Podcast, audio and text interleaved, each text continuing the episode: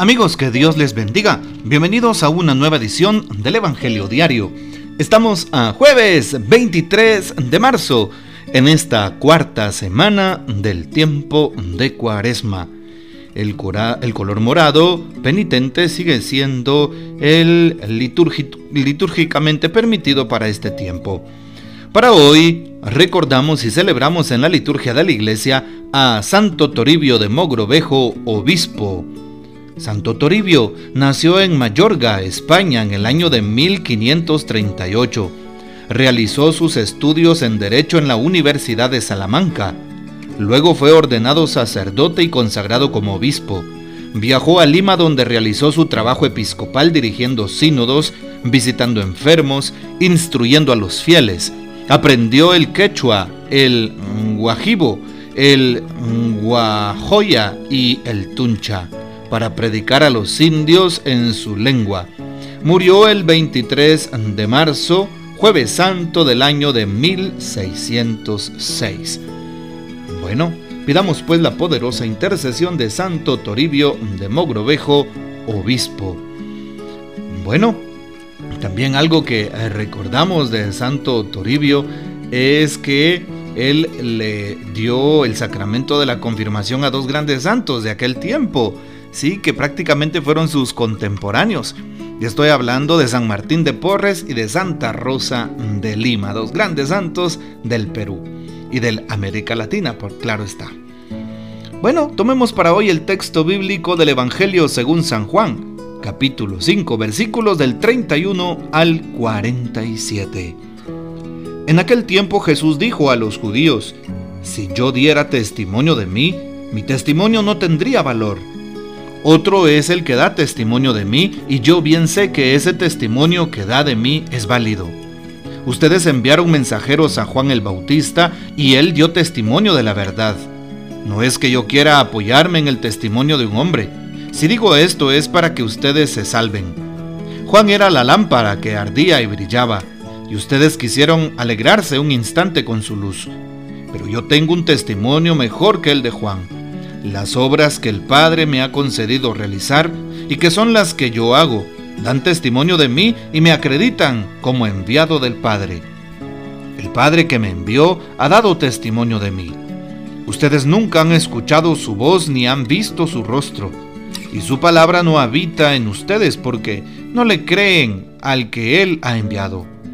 Ustedes estudian las escrituras pensando encontrar en ellas vida eterna. Pues bien, ellas son las que dan testimonio de mí. Y ustedes no quieren venir a mí para tener vida. Yo no busco la gloria que viene de los hombres. Es que los conozco y sé que el amor de Dios no está en ellos. Yo he venido en nombre de mi Padre y ustedes no me han recibido. Si otro viniera en nombre propio, a ese sí lo recibirían. ¿Cómo va a ser posible que crean ustedes que aspiran a recibir gloria los unos de los otros y no buscan la gloria que solo viene de Dios? No piensen que yo los voy a acusar ante el Padre. Ya hay alguien que los acusa, Moisés, en quien ustedes tienen su esperanza. Si creyeran en Moisés, me creerían a mí, porque él escribió acerca de mí. Pero si no dan fe a sus escritos, ¿cómo darán fe a mis palabras? Esta es palabra del Señor Gloria a ti, Señor Jesús. Empecemos la reflexión de este día dándonos cuenta que en la primera lectura que se ofrece para hoy, tomada del Éxodo capítulo 32 del 7 al 14, el pueblo de Israel se hace un Dios. ¿sí? Se construyen un becerro de oro, recogiendo las eh, pertenencias y reliquias en este metal para poderlos fundir y de esa manera se hacen un becerro. Y esto es idolatría porque a un becerro, a un animal que tiene como una forma, eh, por así decirlo, de, cabro, eh, pues adoran y le rinden honores se postraban delante de él, le ofrecían incienso, incluso querían hacerle un sacrificio diciendo, este es nuestro Dios. Claro, como no se va a poner celoso el Señor, ¿verdad? Y pues hoy el Señor quiere exterminar al pueblo. Y claro, Moisés, Moisés hace hoy una extraordinaria, una extraordinaria acción. Empieza a interceder.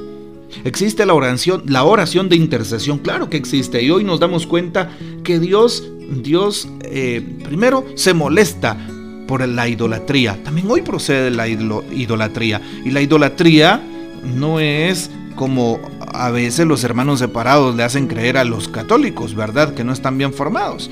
Eh, eres idólatra porque tienes una imagen de Jesús, de la Virgen, de los santos y por eso la adoras. No, no adoramos imágenes. Si adoráramos imágenes, yo como sacerdote sería la primera persona que estaría en desacuerdo o que me iría de la iglesia porque no ese es el objetivo. Las imágenes las veneramos, nos recuerdan, nos hacen, eh, nos traen a la memoria, nos actualizan eh, a esa persona que ha vivido íntegramente, en este caso al Señor, a María, ¿verdad? Y bueno, la importancia que tiene para el Señor no caer en la idolatría. Y caer en la idolatría es colocar a alguien en lugar de Dios. Ah, eso es la idolatría. Esa es la definición que tiene el Antiguo Testamento sobre la idolatría, tener otros dioses fuera de Dios. ¿Y será que los católicos tenemos otros dioses fuera de Dios? No, ninguno, para nada. Pero en aquel tiempo sí, colocaron a un animal como si fuera un dios y le adoraban y le rendían de todo tipo pues de ofrendas. Y claro, hoy podemos caer en idolatría cuando colocamos en primer lugar antes que a Dios el dinero, el trabajo, a las personas, las actividades, algún deporte u otras cosas más. Por eso veamos si estamos cayendo en idolatría, si Dios tiene el primer lugar, el segundo o el último en nuestras vidas. Ahí podemos hacer un breve examen de conciencia. Y luego pasamos a la actitud de Moisés. Moisés intercede, empieza a interceder. Señor Jesús, perdón, Señor Yahvé, acuérdate de tu pueblo. Tú prometiste a Abraham multiplicar su descendencia como las arenas del cielo, perdón, como las estrellas del cielo y las arenas del mar, le dice pues Moisés a Dios y Dios baja su ira y ya no castiga al pueblo, al pueblo de Israel. Es decir, el poder que tiene la oración de intercesión. Por eso debemos de interceder los unos por los otros. Y cuando sabemos que alguien está enfermo, que alguien tiene una, necesidad, que alguien nos pide oración, si nos unimos un gran grupo en, intercesión, en oración, pidiendo por esa eh, situación, sin duda le llegaremos al corazón a Dios, como lo hizo Moisés. Es efectiva la intercesión cuando uno lo hace correctamente, no pidiendo por uno, pidiendo por los demás y haciéndolo con un corazón sincero, ¿verdad? Y por supuesto, suplicándole a Dios que nos dé esa confianza. Bueno, damos un salto ahora a San Juan en el capítulo 5:31. El Señor Jesús no da fe propiamente de Él, porque dice, mi testimonio no tendría valor porque doy testimonio de mi Padre. Así lo dice el día de hoy, ¿verdad? Doy testimonio de la verdad. Y Jesús quiere que creamos en Dios, que confiamos en Él.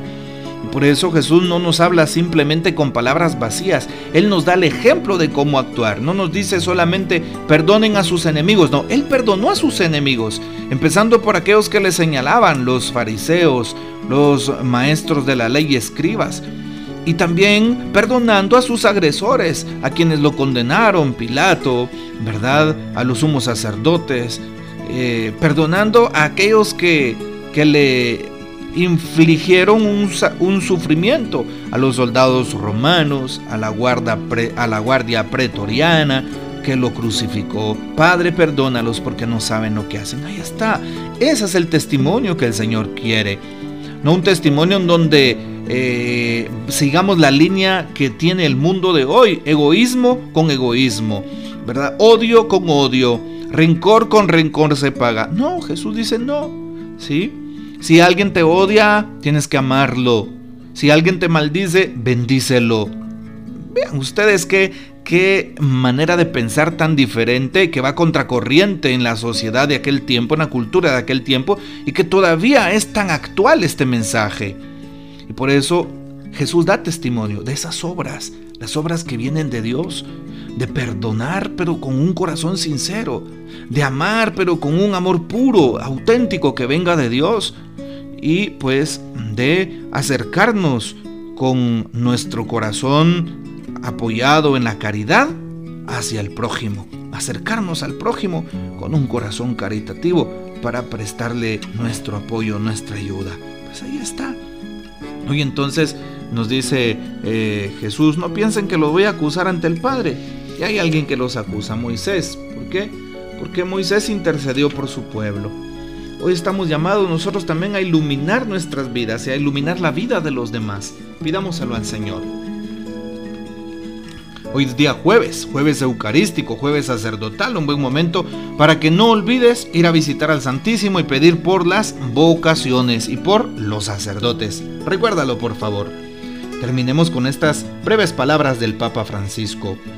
Estudiar las escrituras, dice el Papa, cuando abrimos la Biblia con la intención de buscar una verdad que proclamar, una moral para juzgar, o el futuro del mundo o la demostración de una religión, desvirtuamos la esencia de la palabra, que es ante todo un testimonio de fe que se me da para posibilitar el encuentro con Jesús, la palabra hecha carne. Así que no utilicemos para fines mezquinos la palabra, sino más bien dejémonos llevar por lo que el Señor nos dice ahí. Tratemos de poner por obra lo que hoy hemos escuchado. Que el Señor nos bendiga, que María Santísima nos guarde y que gocemos de la fiel custodia de San José y la bendición de Dios Todopoderoso, Padre, Hijo y Espíritu Santo, descienda sobre ustedes y permanezca para siempre. Amén. Comparte este audio y hasta mañana.